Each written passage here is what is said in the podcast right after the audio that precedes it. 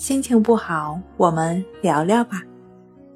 关系五分钟等于放松一整天。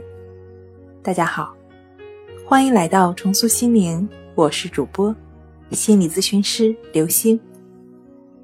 今天要分享的作品是三天疗法为所当为的强迫症治疗原则。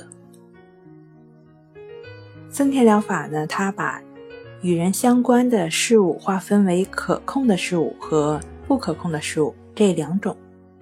所谓可控的事物呢，是个人通过自己的主观意志可以调控和改变的事物；那不可控的事物呢，就是个人主观意志不能决定的事物。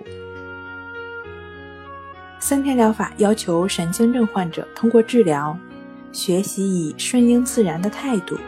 不去控制不可控之事，例如人的情感，但还要注意为所当为，即控制那些可以控制的事情，例如人的行动。事实上呢，为所当为是顺应自然的态度指导下的行动。高粱五九曾做过这样的说明：顺应自然的态度，并不是说对自己的一切活动都放任自流。无所作为，而是要患者一方面呢对自己的症状和不良情绪听之任之，另一方面要靠自己的本来固有的上进心，努力去做应该做的事情。应该说，为所当为是对顺应自然的治疗原则的充实和补充。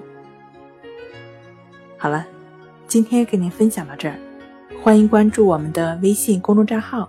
重塑心灵心理康复中心，也可以添加 S U 零一一二三四五六七八九，与专业的咨询师对话。你的情绪我来解决。那我们下期节目再见。